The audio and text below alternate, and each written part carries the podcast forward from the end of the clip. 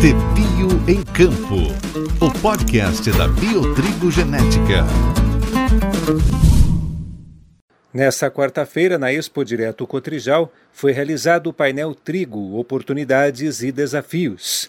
O evento contou com entidades representativas dos diversos elos da cadeia tritícola, desde a pesquisa até a indústria. No debate, foi discutido o atual cenário para a próxima safra de trigo, com as perspectivas dos setores representados no painel, assim como o contexto atual do mercado de trigo, fortemente influenciado pelos conflitos entre Rússia e Ucrânia. Representando o elo das cooperativas, o analista comercial de grãos da Cotrijal, Cristiano Erpen, apontou os benefícios gerados pela segregação dos grãos aos cooperados. É um desafio a padronização de trigo e segregação, mas a gente está assim desde 2018 melhorando esse processo anualmente, desde trocar as variedades ou fazer melhoramento em estrutura física de cada unidade, né?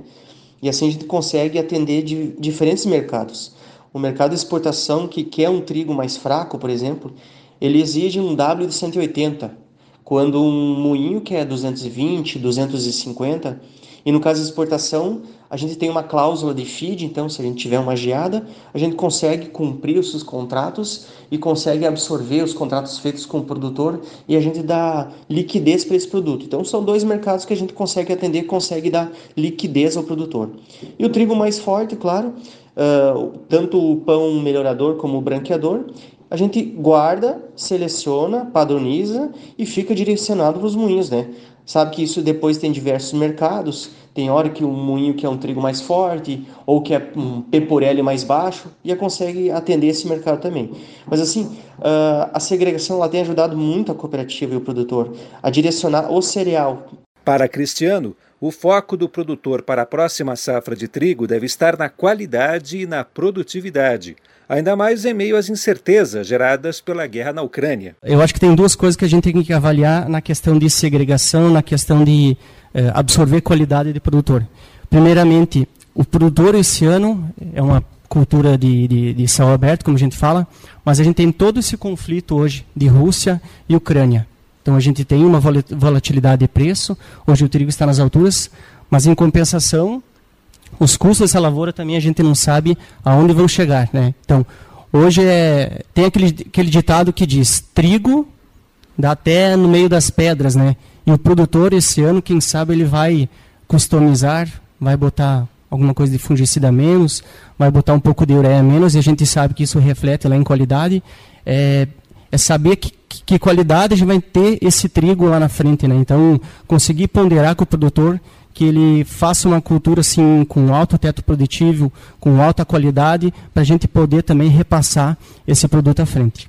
De acordo com o superintendente da Abitrigo, Eduardo Ascencio, nesse cenário de incertezas, o trigo assume um papel de suma importância. Para diminuir incertezas que uma guerra traz, trigo é fundamental. Ok? É, tivemos um processo de pandemia, né? E aí fala, pô, o que, que acontece quando tem pandemia e quando, quando tem guerras no mundo com relação ao consumo de trigo? É, de tudo aquilo que eu já vi na vida em termos de commodity, é, o trigo é o commodity menos elástico a tudo que você possa imaginar. Tem guerras, tem aumento de tem crises de, de climáticas, tem é, é, variações de preços internacionais para cima e para baixo. E quando você olha o consumo de trigo no mundo, incrivelmente ele não sofre oscilações. Ou seja, ele é, é na, na, no, no economês, né? Diz que o trigo ele é inelástico a um monte de coisa. Então, durante a pandemia, o que aconteceu com o consumo do trigo no Brasil? Pouca coisa, né?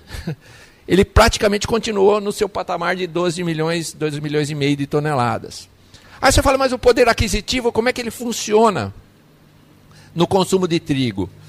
Ele muda o perfil do consumo do trigo, mas não a quantidade.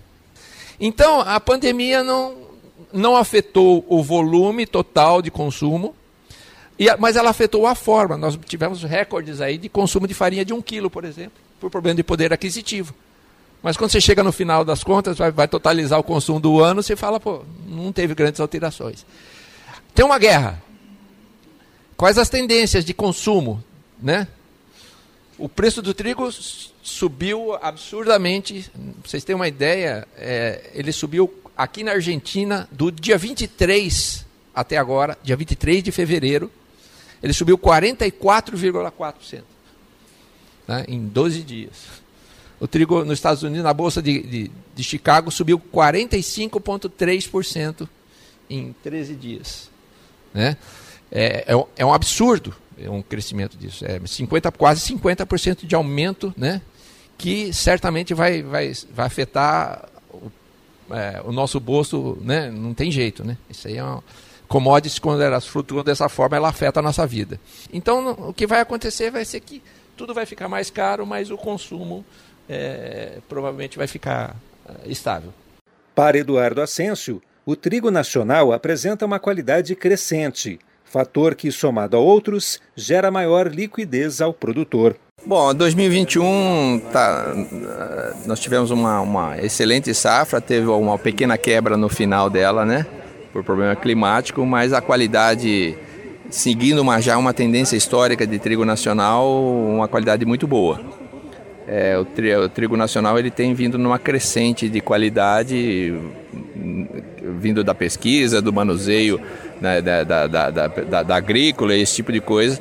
A parte de segregação está cada vez mais evoluindo. Estamos longe ainda do, do que precisa, mas é, o, a gente vê que o processo é, é progressivo. Os preços são extremamente é, atraentes, atrativos, né? E a tendência é de estimular o agricultor para a próxima safra. É, e é o que a gente está ouvindo do, do, dos players aí que estão trabalhando nesse mercado, em haver uma expansão de, de, de área agrícola e é, através dos produtores de semente também, que o mercado de venda de sementes também está tá aquecido.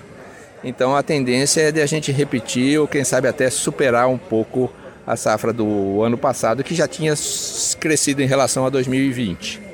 Ah, então, passar dos 8 milhões de toneladas aí, essa é a, a grande expectativa aí. A expansão da área de trigo é um dos desafios a serem atingidos no Rio Grande do Sul, de acordo com o presidente do Sinditrigo RS, Valdomiro da Cunha. Em primeiro lugar, eu vejo uma grande oportunidade para o Rio Grande do Sul, porque nós temos uma área plantada, e vocês me corrijam, né, de verão, 6 milhões de hectares, né?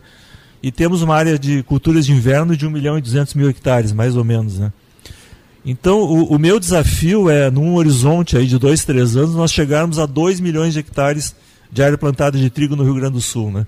O Rio Grande do Sul deve exportar aí, no mínimo 2 milhões e meio de toneladas, abriu essa janela do porto, né?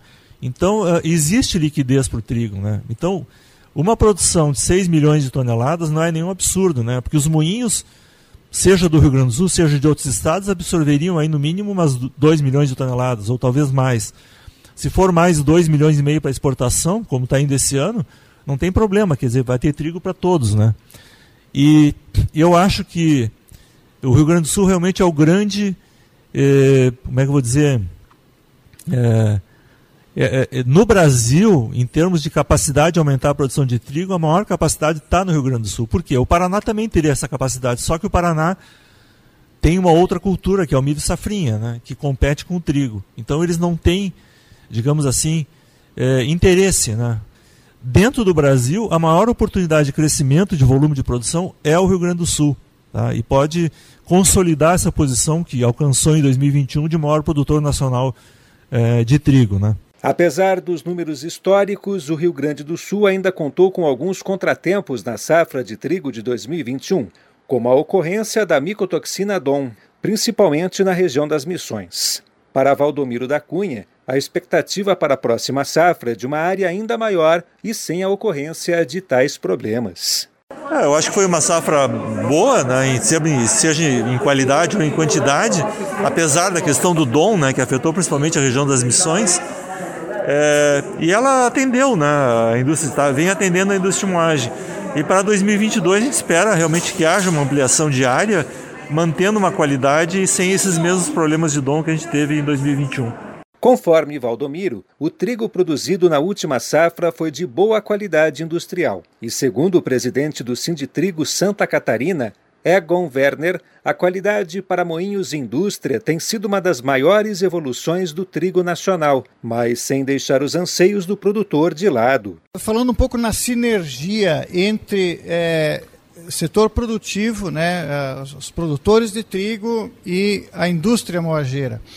Eu vejo que esse, esse, essa sinergia ela tem crescido ao longo dos últimos anos. Eu estou há 36 anos no setor. É, a produção de trigo há 25, 30 anos atrás, ela era, era, uma, era basicamente uma cobertura de inverno e um trigo produzido para o governo comprar. E isso mudou, foi mudando ao longo dos anos, especialmente nos últimos 10 anos, a preocupação com qualidade, com, com, com é, desenvolvimento de cultivares, olhando os dois lados, não só o lado do produtor, que precisa de um produto é, com uma boa produtividade, uma boa resistência, mas também aquilo que o moinho precisa. Então, nós, ao longo desses anos, nós tivemos produtos muito bons no campo e muito ruins em, em performance é, é, de panificação, por exemplo. Né?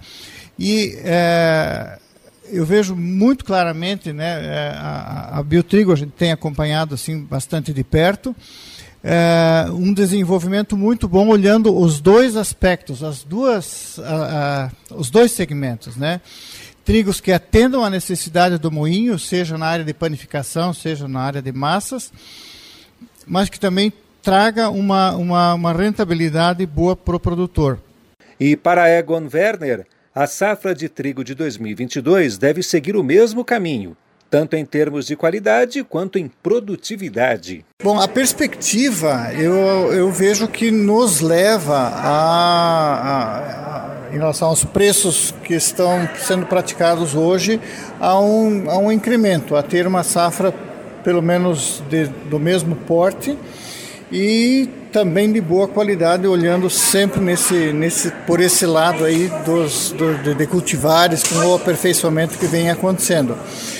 Temos os fatores climáticos que são abertos, né? Isso a gente não sabe como isso vai se comportar, mas eu vejo como uma perspectiva bastante positiva para a safra que será plantada agora nos próximos meses. Quando o assunto é produção, Rogis Pagnussat, presidente da Sergues, é categórico. A cadeia tritícola se empenhou e contribuiu para uma das maiores safras da história do Estado o CPF e os CNPJs deram uma resposta imediata. Tivemos uma das maiores safras de trigo colhidas no Rio Grande do Sul. Fruto de muito empenho, de muita dedicação da parte genética, da, do melhoramento, nós fomentando lá no campo junto ao agricultor, as indústrias entendendo que a safra de trigo seria grande, que teria que ter um, uma armazenagem melhor, uma compra imediata mais forte do que vinha acontecendo, e a exportação também acontecendo nesse momento que fez com que tudo isso caminhasse assimetricamente. O produtor precisa, primeiramente, olhar que ele vai ter rentabilidade. Senão, a pesquisa, a genética, a cadeia toda vai por água abaixo. Então, o produtor ele precisa vislumbrar a, a sua é, perspectiva de ganho, esse melhoramento do, do preço do trigo de mil reais a tonelada para dois mil reais aproximando das outras commodities, né? porque senão também fica uma atividade desinteressante, ele não acaba não eh, optando pelo plantio do trigo. E com tudo isso se alinhando, a gente consegue então ter sustentabilidade. A próxima safra de trigo apresentará desafios importantes ao produtor, como a obtenção de insumos. Mas Rogers demonstra confiança num resultado positivo ao final do ciclo. Olha, a safra de trigo 2021 foi uma das mais positivas dos últimos tempos em matéria de união do setor, onde todo o setor pegou junto e conseguiu implantar um projeto de segunda safra no Rio Grande do Sul, onde a gente vê que isso vai se tornar quase que uma rotina. E para a próxima safra a gente espera pelo menos manter a área diante das dificuldades do produtor pelo, preço alto do insumo. Então nós estamos tentando com que esse produtor consiga garantir a quantidade de insumo necessária para manter a nossa área, que foi de mais de 1 milhão e 200 mil hectares, e conseguir ter uma super safra de trigo para superar essa safra de verão que foi um, um ponto negativo. Então a gente tem a confiança que o produtor vai conseguir reunir o crédito, reunir a, a força privada aí para uh, também fazer uma super safra de trigo nesse ano 2022, que é o que a gente vem tentando manter a qualidade e a, e a quantidade necessária para atender o mercado inteiro ah, também frente aos desafios aí, as oportunidades de exportação, visto esse conflito que está gerando entre a Rússia e a Ucrânia. Representando a etapa inicial da cadeia tritícola, que é a pesquisa, o diretor e melhorista da Biotrigo Genética, André Cunha Rosa, aponta que um dos maiores desafios do setor é seguir evoluindo a qualidade e a segurança das cultivares de trigo.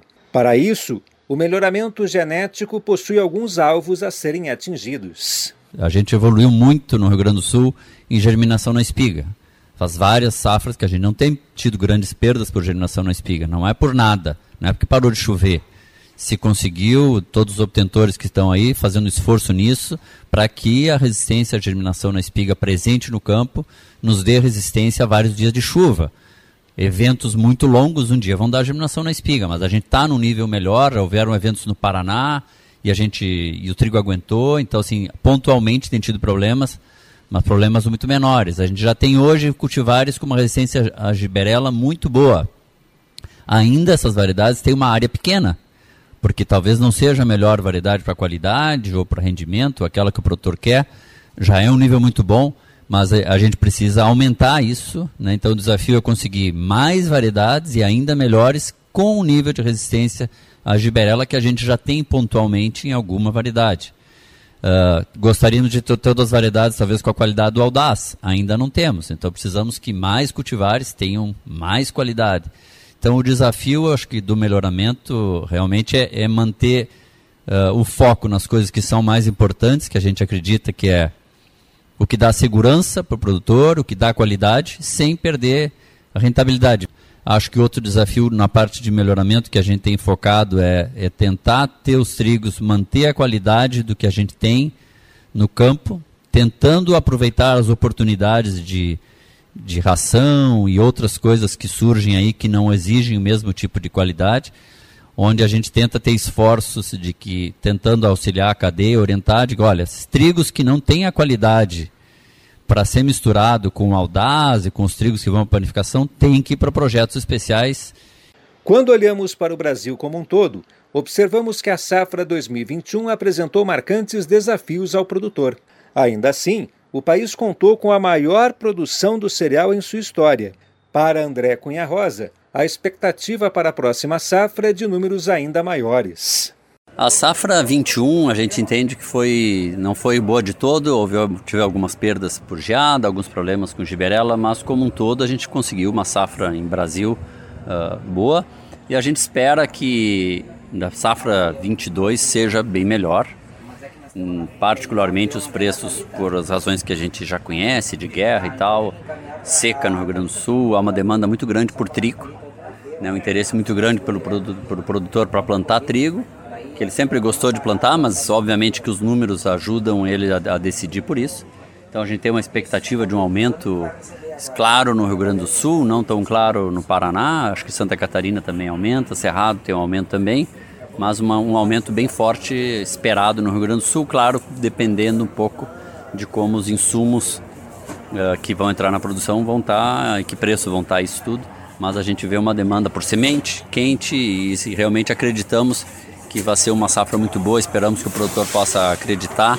Aqueles que perderam com seca na soja possam recuperar o seu caixa fazendo trigo. E quem perdeu na, na safra passada em trigo não vai ter o mesmo azar esse ano e, e vai poder colher bem. A, é a nossa expectativa. Após a realização do painel Trigo, Oportunidades e Desafios, foi apresentado o Guia de Qualidade da Farinha. A publicação é voltada especialmente para produtores e cerealistas e aborda as principais análises realizadas na farinha de trigo pelos moinhos e indústria. O material está disponível para download no site da Biotrigo e da Abitrigo.